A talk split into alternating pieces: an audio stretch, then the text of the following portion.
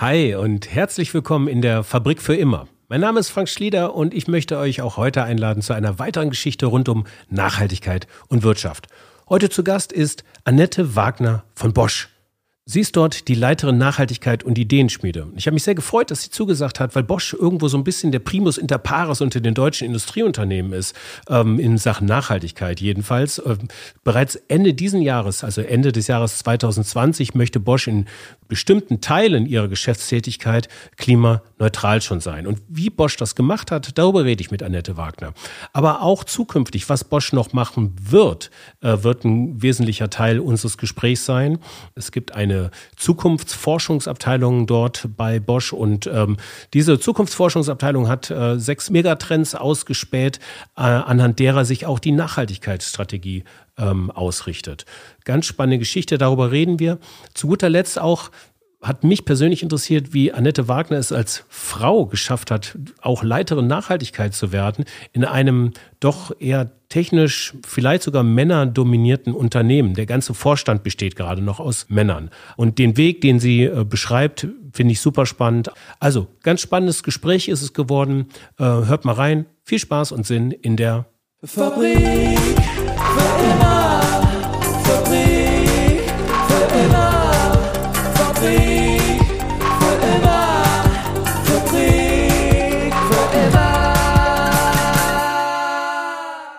Herzlich willkommen, Annette Wagner, Head of Sustainability and Ideas Lab bei der Robert Bosch GmbH. Schön, dass Sie bei uns in der Fabrik für immer sind. Hallo, Frau Wagner, grüße Sie. Hallo, Herr Schlieder, ich freue mich hier zu sein. Ähm, zur Vorstellung. Ich meine, ähm, ich gebe jetzt eine kleine Vorstellung aller Kürze. Ähm, die Bosch, ähm, Bosch muss man eigentlich ja gar nicht mehr vorstellen, aber ähm, ich kann es noch mal kurz sagen. Die Robert Bosch GmbH, gegründet im Jahr 1886, ein Umsatz 2019 in Höhe von ungefähr 77 Milliarden Euro, circa 400.000 Mitarbeiter weltweit mit 440 Tochtergesellschaften in ganz vielen Ländern. Wie viel werden Sie mir vielleicht gleich verraten können? Ähm, so viel dazu. Ähm, Bosch ist für mich äh, in meiner Wahrnehmung in so einem Art äh, Klassenraum oder in einer, in einer Art Schule der nachhaltigen Unternehmen, in einem ähm, Flur der Industrieunternehmen, sitzt in einem Klassenraum die Robert Bosch GmbH ganz vorne in der ersten Reihe als Primus inter pares, weil es erste Industrieunternehmen ist, welches bereits im Jahr 2020 klimaneutral sein möchte.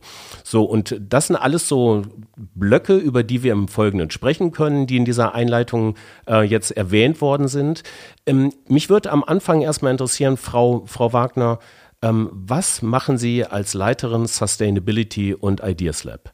Ich bin zuständig für die weltweite Nachhaltigkeitsstrategie von Bosch und für die Nachhaltigkeit-Berichterstattung. Das heißt, mein Team und ich ähm, geben vor, überlegen, gucken uns äh, Trends an und ähm, machen den Bosch äh, nachhaltigkeitsseitig fit für die Zukunft. Sie sagen, ähm, dass ähm, Sie zuständig sind für die äh, Nachhaltigkeitsstrategie, aber es gibt auch noch das Ideas Lab. Was macht das Ideas Lab denn?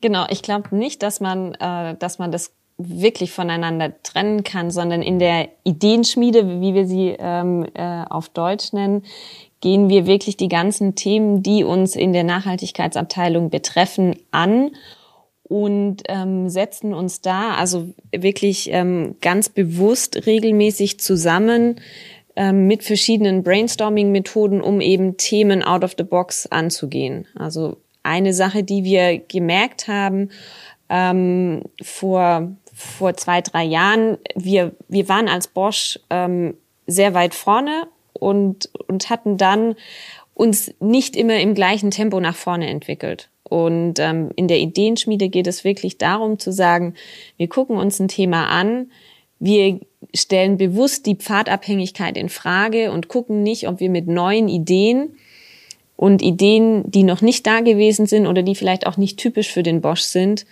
ähm, unsere Themen A zu setzen und dann B auch ähm, Strategien darauf zu entwickeln. Ich finde das ja super, wie Sie sagen, der Bosch.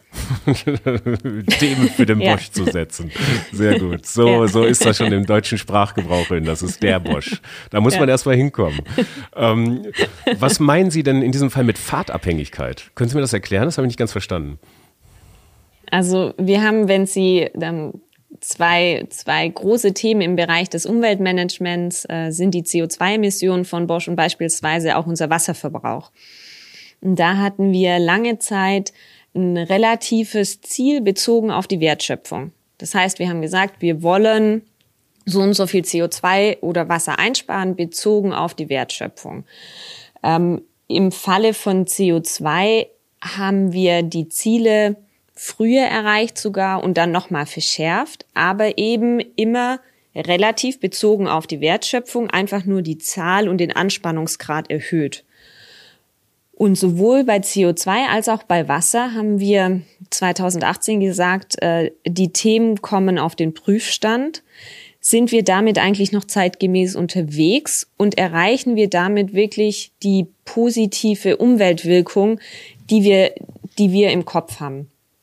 Und haben dann bei beiden Themen radikal umgestellt.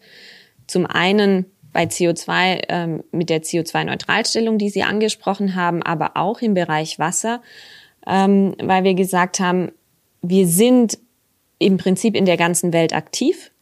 In manchen Regionen ist Wasser, ich möchte fast sagen, im Überfluss da. Wir haben ähm, Standorte, die an einem Fluss sind und äh, direkt mit einem Wasserkraftwerk arbeiten. Die haben jetzt per se kein Problem und nicht unbedingt den, die, das Bedürfnis, Wasser zu sparen. Und wir müssen bei Bosch, das ist gleichzeitig auch die, die Herausforderung in meiner Arbeit, immer Themen finden und Strategien finden, die wirklich für das gesamte Unternehmen in seiner Breite, in seinem breiten Produktportfolio und aber auch in seiner regionalen breiten Ausbreitung ähm, anwendbar ist.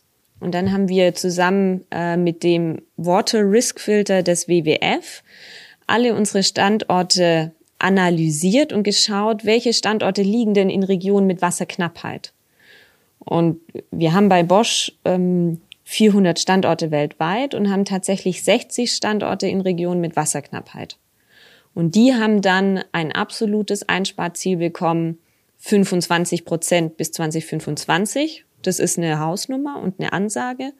Und damit schaffen wir aber zielgerichtet und punktgenau wirklich einen Nutzen, anstatt mit dem Gießkannenprinzip der Pfadabhängigkeit einfach weiterzumachen wie mhm, bisher. Mhm. Ähm, Sie haben ja gerade mit Wasser und ähm, CO2-Reduktion ja schon zwei ähm, quasi Trends Ihrer Sustainability, Ihrer Nachhaltigkeitsstrategie angesprochen. Dazu kommen wir gleich. Ähm, vorab nochmal, mhm. ähm, wie ist die Abteilung Sustainability und Ideenschmiede aufgestellt? Mit wie vielen Mitarbeitern arbeiten Sie? Ich habe fünf Mitarbeiter. Also wir sind ein kleines und feines Team, ähm, das die strategischen Projekte vorantreibt. Also das geht über äh, CO2 zu Menschenrechte, zum Thema Circular Economy, äh, dann noch zum ganzen Themenkomplex Ratings, Rankings und Nachhaltigkeitsberichterstattung. Hm. Ähm, das heißt also, dass Sie die Strategien ausarbeiten, aber so eine Art ähm, noch Agenten haben in den jeweiligen Unternehmensteilen, die dann die Strategie aufnehmen und ins Operative überführen? Oder wie kann ich mir das prozessual vorstellen? Genau. Also wir sind tatsächlich der, der, der Nukleus, der die Strategien entwickelt. Ähm, was aber ganz wichtig ist, sind unsere regionalen und auch die Geschäftsbereichkoordinatoren, weil uns ist es ganz wichtig, dass wir nicht in der Zentrale im Elfenbeinturm äh, Strategien entwickeln, die wir dann nachher ähm, am Unternehmen vorbei entwickeln. Und ähm, generell müssen Sie sich das so verstehen. Also es gibt einmal meine Abteilung ähm, tatsächlich mit diesem Fokus Strategie und Berichterstattung. Meine Nachbarabteilung ähm, hat einen Fokus auf das ganze Berichtswesen. Das heißt ähm, wirklich die, die weltweite Analyse aller Verbrauchsdaten. Und die Nachbarabteilung auf der anderen Seite ist das regionale Netzwerk in, in alle unsere Weltregionen. Und so stellen wir sicher, dass ähm, A, das, was wir hier entwickeln, Hand und Fuß hat und äh, zum Zweiten aber auch tatsächlich an den ganzen Standorten weltweit zur Umsetzung kommt.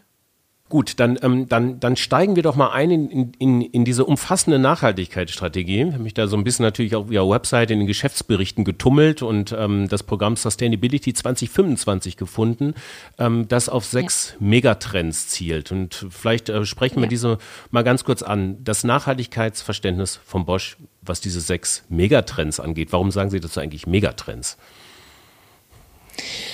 Also, weil wir davon überzeugt sind, dass wirklich diese, diese sechs Themenfelder, die wir beackern, langfristige Trends sind, die unser Leben entweder verändern oder sehr stark beeinflussen werden. Und ähm, dass die uns auf der einen Seite die, die langfristige Ausrichtung geben, an diesen Themen zu arbeiten und gleichzeitig aber auch, dass die wichtigen Themen sind, um die wir uns kümmern müssen. Dann geben wir noch den kurzen Überblick über die Megatrends von Bosch. Das ist zum einen Energie, Wasser, Urbanisierung, Globalisierung, Gesundheit und last but not least natürlich Klima. Yeah. Und auf den Bereich Klima gehen wir im Folgenden ein bisschen tiefer ein. Ja, auf die Klimaneutralstellung der Robert Bosch GmbH, Frau Wagner, oder? Genau. Wir haben letztes Jahr im Mai bekannt gegeben auf unserer Bilanzpressekonferenz, dass wir uns als erstes globales Industrieunternehmen CO2-neutral stellen werden, und zwar weltweit und innerhalb von gut einem Jahr. Also wir werden bis Ende des Jahres CO2-neutral sein.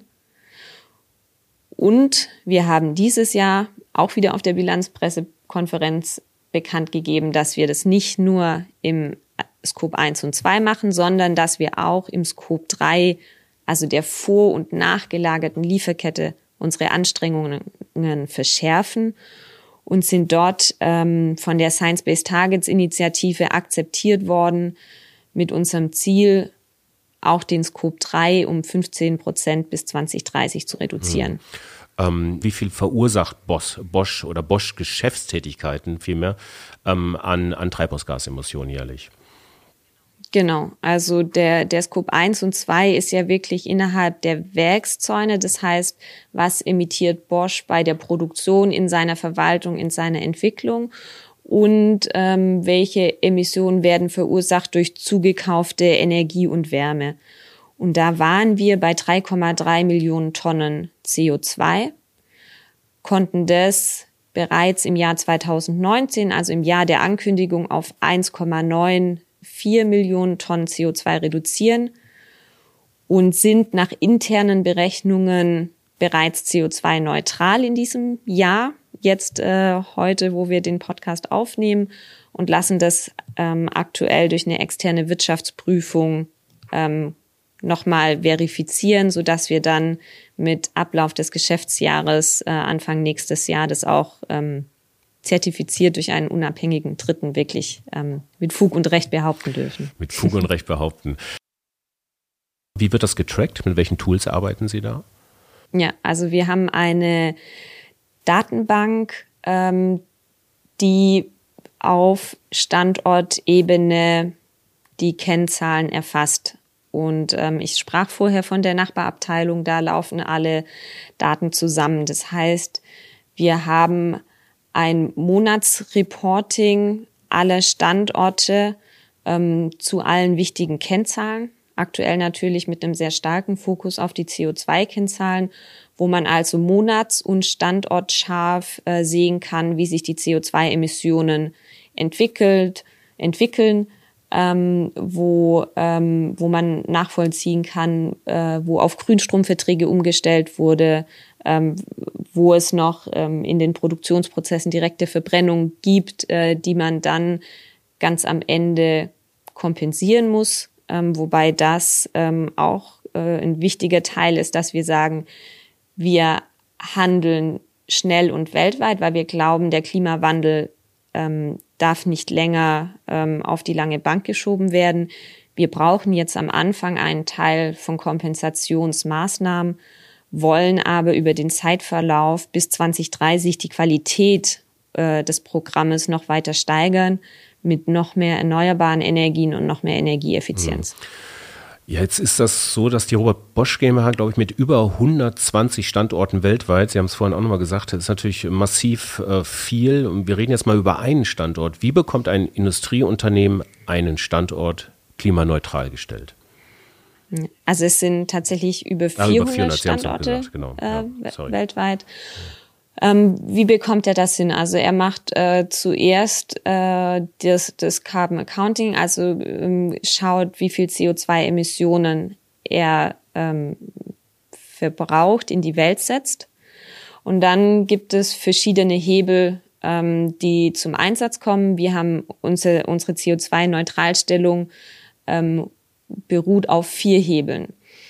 Der erste Hebel ist Energieeffizienz. Und hier stellen wir zentral ein Budget von 100 Millionen Euro pro Jahr zur Verfügung auf die nächsten zehn Jahre, sodass Energieinvestitionen, auch die mit einer längeren Rückflussdauer, tatsächlich in Angriff genommen werden. Das heißt, das erste ist, der Energieeffizienzkoordinator eines Geschäftsbereichs schaut sich an, wo habe ich einen, ähm, eine Anlage, die noch keine Abschaltvorrichtung hat, ähm, wo habe ich noch keine LED-Beleuchtung, wo kann ich ähm, bei der Heizung noch besser werden? Und ähm, macht dann in einem internen Bewerbungssystem, was auch von uns, von der Zentralabteilung ähm, gemanagt wird, äh, eine Bewerbung für ein Energieeffizienzprojekt und bekommt, ähm, wenn das sinnvoll ist, ähm, entsprechend den Zuschlag für sein Energieeffizienzprojekt. Damit hat er ein Ziel erreicht und er,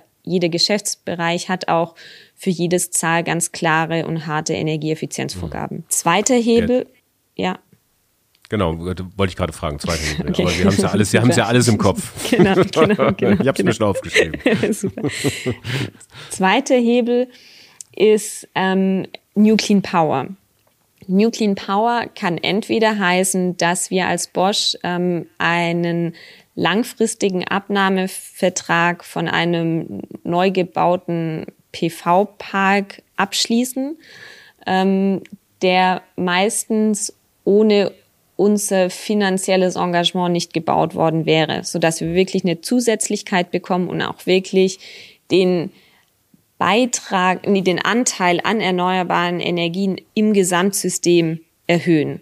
Oder zweite Möglichkeit bei New Power, ähm, der Standort baut selbst PV-Anlagen. Auch dafür gibt es ein Ziel, die erneuerbare ähm, Erzeugung am Standort ähm, weiter auszubauen, auf Parkhausdächern äh, beispielsweise. Das ist der zweite Hebel. Der dritte Hebel das ist im Prinzip, wenn, wenn Energieeffizienz und New Clean Power ausgeschöpft ist, Grünstromverträge ähm, aus äh, umstellen, das heißt äh, Grünstrom beziehen aus bestehenden Anlagen.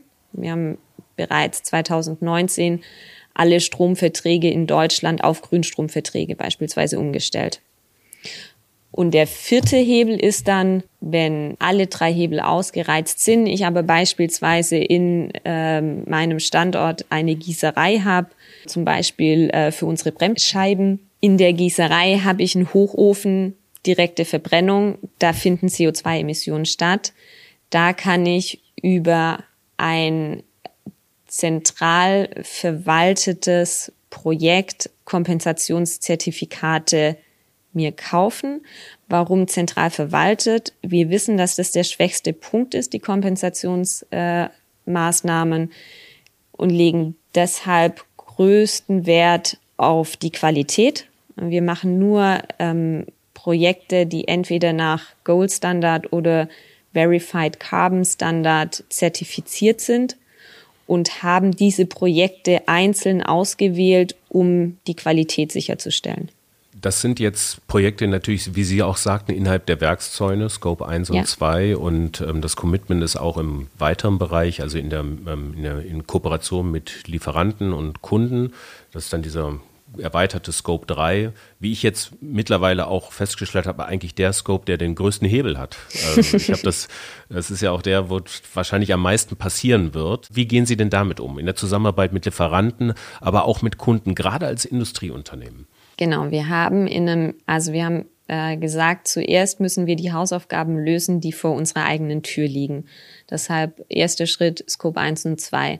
Jetzt arbeiten wir mit Hochdruck äh, am Scope 3, sind wie gesagt äh, von der Science-Based Targets Initiative aufgenommen worden mit unserem Ziel 15 Prozent bis 2030 zu reduzieren.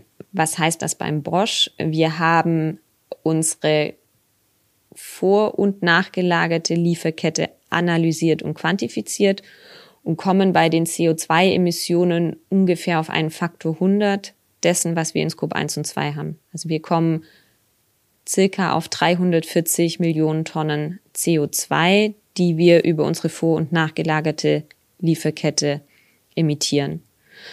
Und da mag in einem ersten Schritt ähm, diese 15 Prozent äh, nicht so ambitioniert klingen wie die CO2-Neutralität äh, bei Scope 1 und 2. Wenn man sich das aber mal in absoluten Zahlen anschaut, haben wir uns dazu verpflichtet, 50 Millionen Tonnen CO2 absolut zu reduzieren bis 2030.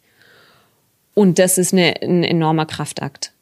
Ähm, und da gehen wir aktuell vor. Es gibt insgesamt in dem Scope 3 15 verschiedene Kategorien, die das Greenhouse Gas Protocol vorgibt. Für uns sind ähm, vier Kategorien relevant.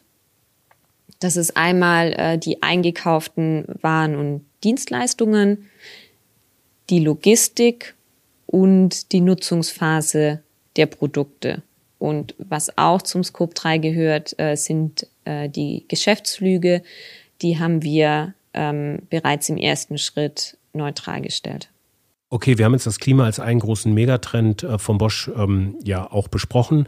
Ich würde jetzt exemplarisch noch auf zwei weitere eingehen, die mich jetzt äh, auch nochmal sehr interessieren. Das Thema, das Thema Globalisierung und das Thema Urbanisierung. Was versteht Bosch darunter?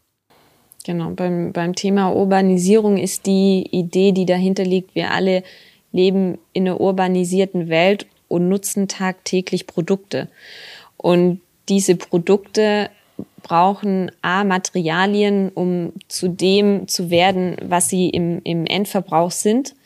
Äh, und wenn sie ihre Nutzungsphase beendet haben, wurden die Produkte früher zu Abfall. Hm.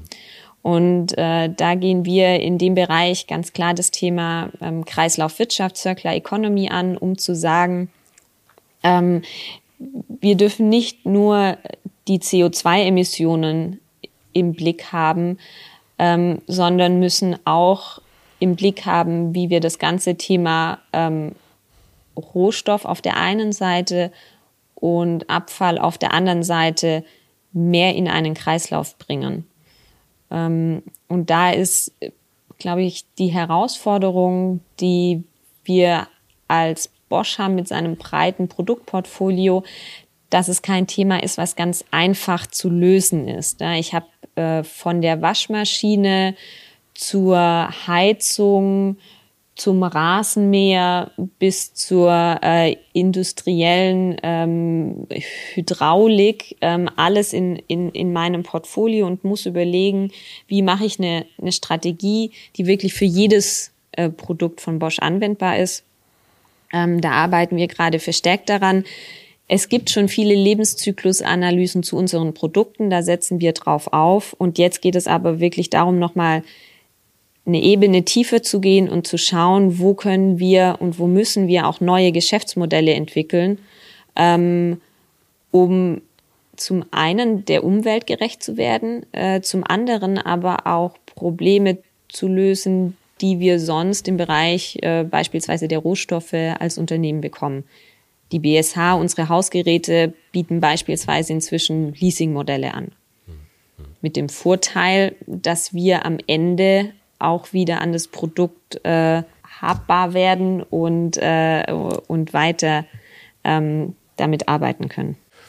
So, wir haben jetzt äh, kurz einen Überblick über die Abteilung Sustainability. Wir haben ähm, geguckt, wie viel Treibhausgasemissionen Bosch tatsächlich auch hatte. Wir haben geschaut, was die Strategie, die Megatrends sind für, für Bosch exemplarisch äh, nochmal in einen Industriestandort gestiegen, welche, welche Hebel sie haben, um diesen klimaneutral zu stellen.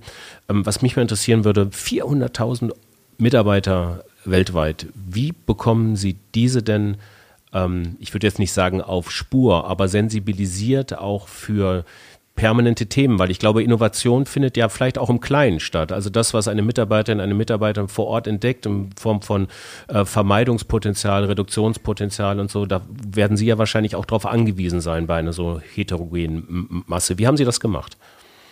Ja, äh, ist, ist ganz spannend und ich glaube, da, da, da kommen ganz viele Fäden zusammen.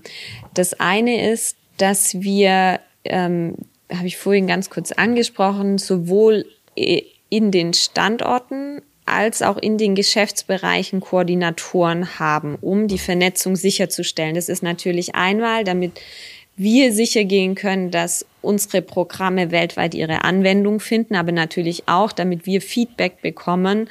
Ähm, A, was sind Trends in den Regionen, was sind Probleme in den Regionen und wo müssen wir Themen aufgreifen oder, oder Strategien anpassen.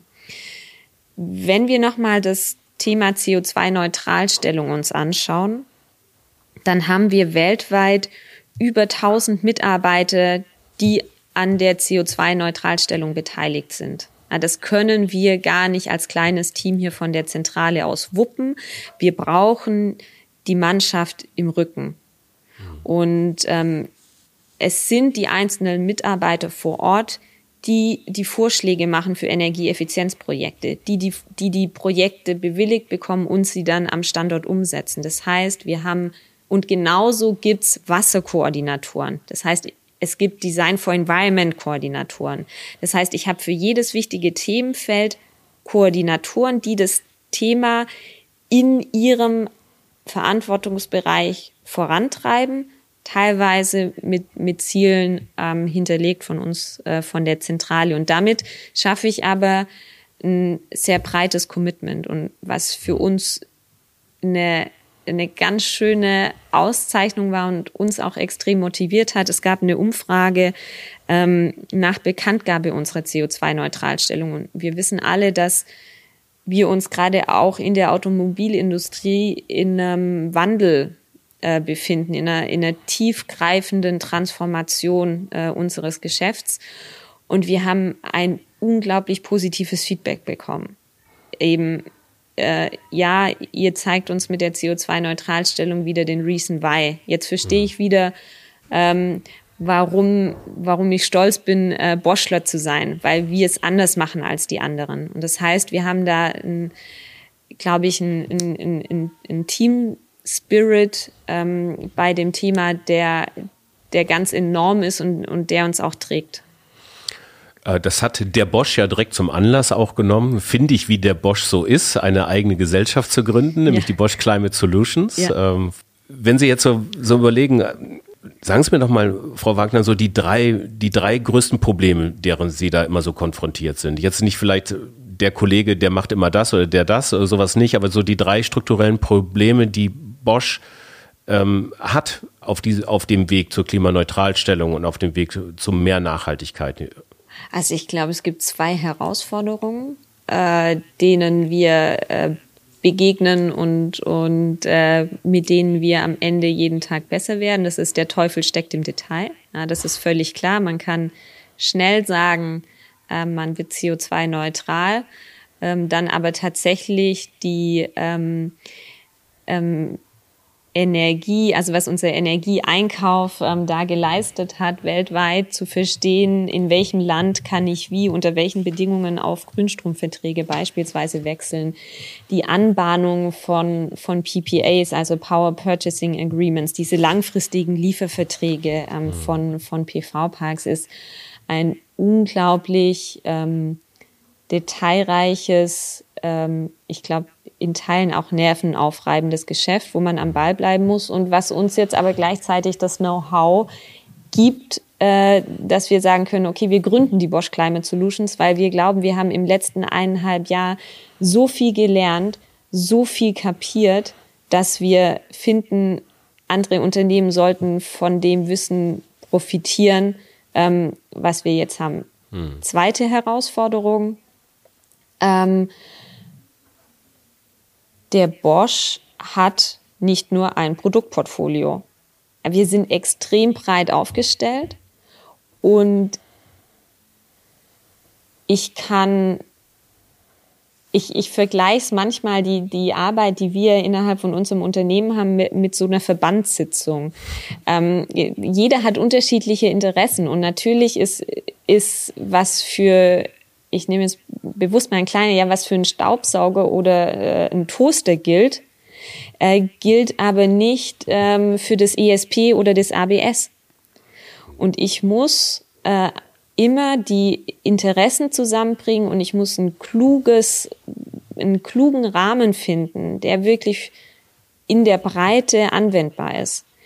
Gleichzeitig äh, ist meine Erfahrung, und ich war länger in Brüssel, ähm, dann die, wenn wir eine Meinung innerhalb vom Unternehmen haben und wenn wir wissen, wohin der Weg gehen soll, lässt uns nichts mehr davon abbringen, weil wir haben, es ist robust.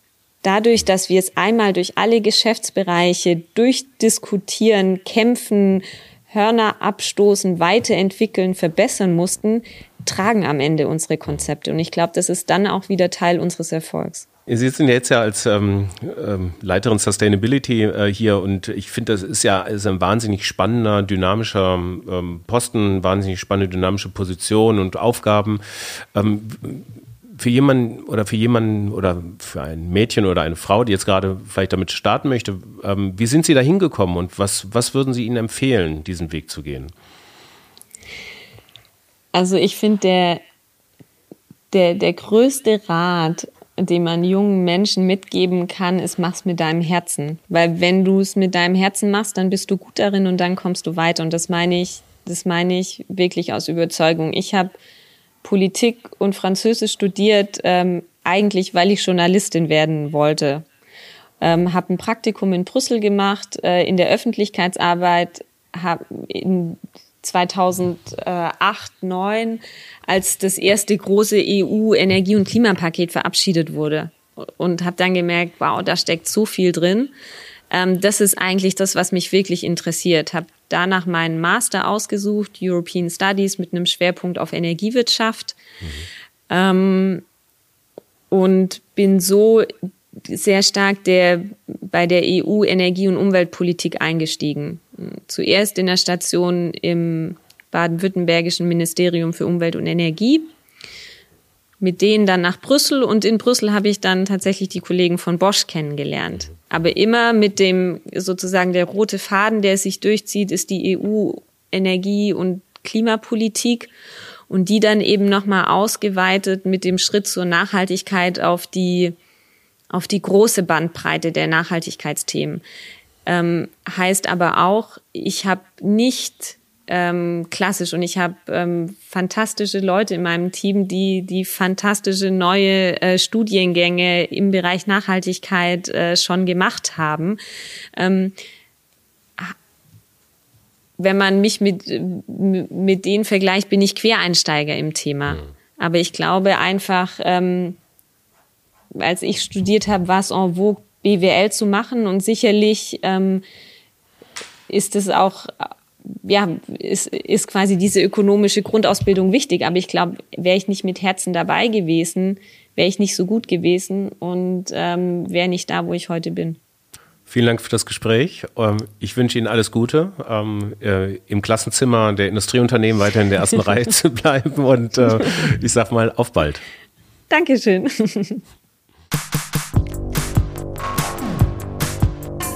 Ja, das war die Fabrik für immer mit Annette Wagner von Bosch. Wenn euch diese Episode gefallen hat oder ihr jemanden kennt, dem sie gefallen könnte, dann teilt sie doch gerne. Abonniert diesen Podcast, damit wir die Möglichkeit haben, mit einer nachhaltigen Wirtschaft noch größere Kreise zu ziehen.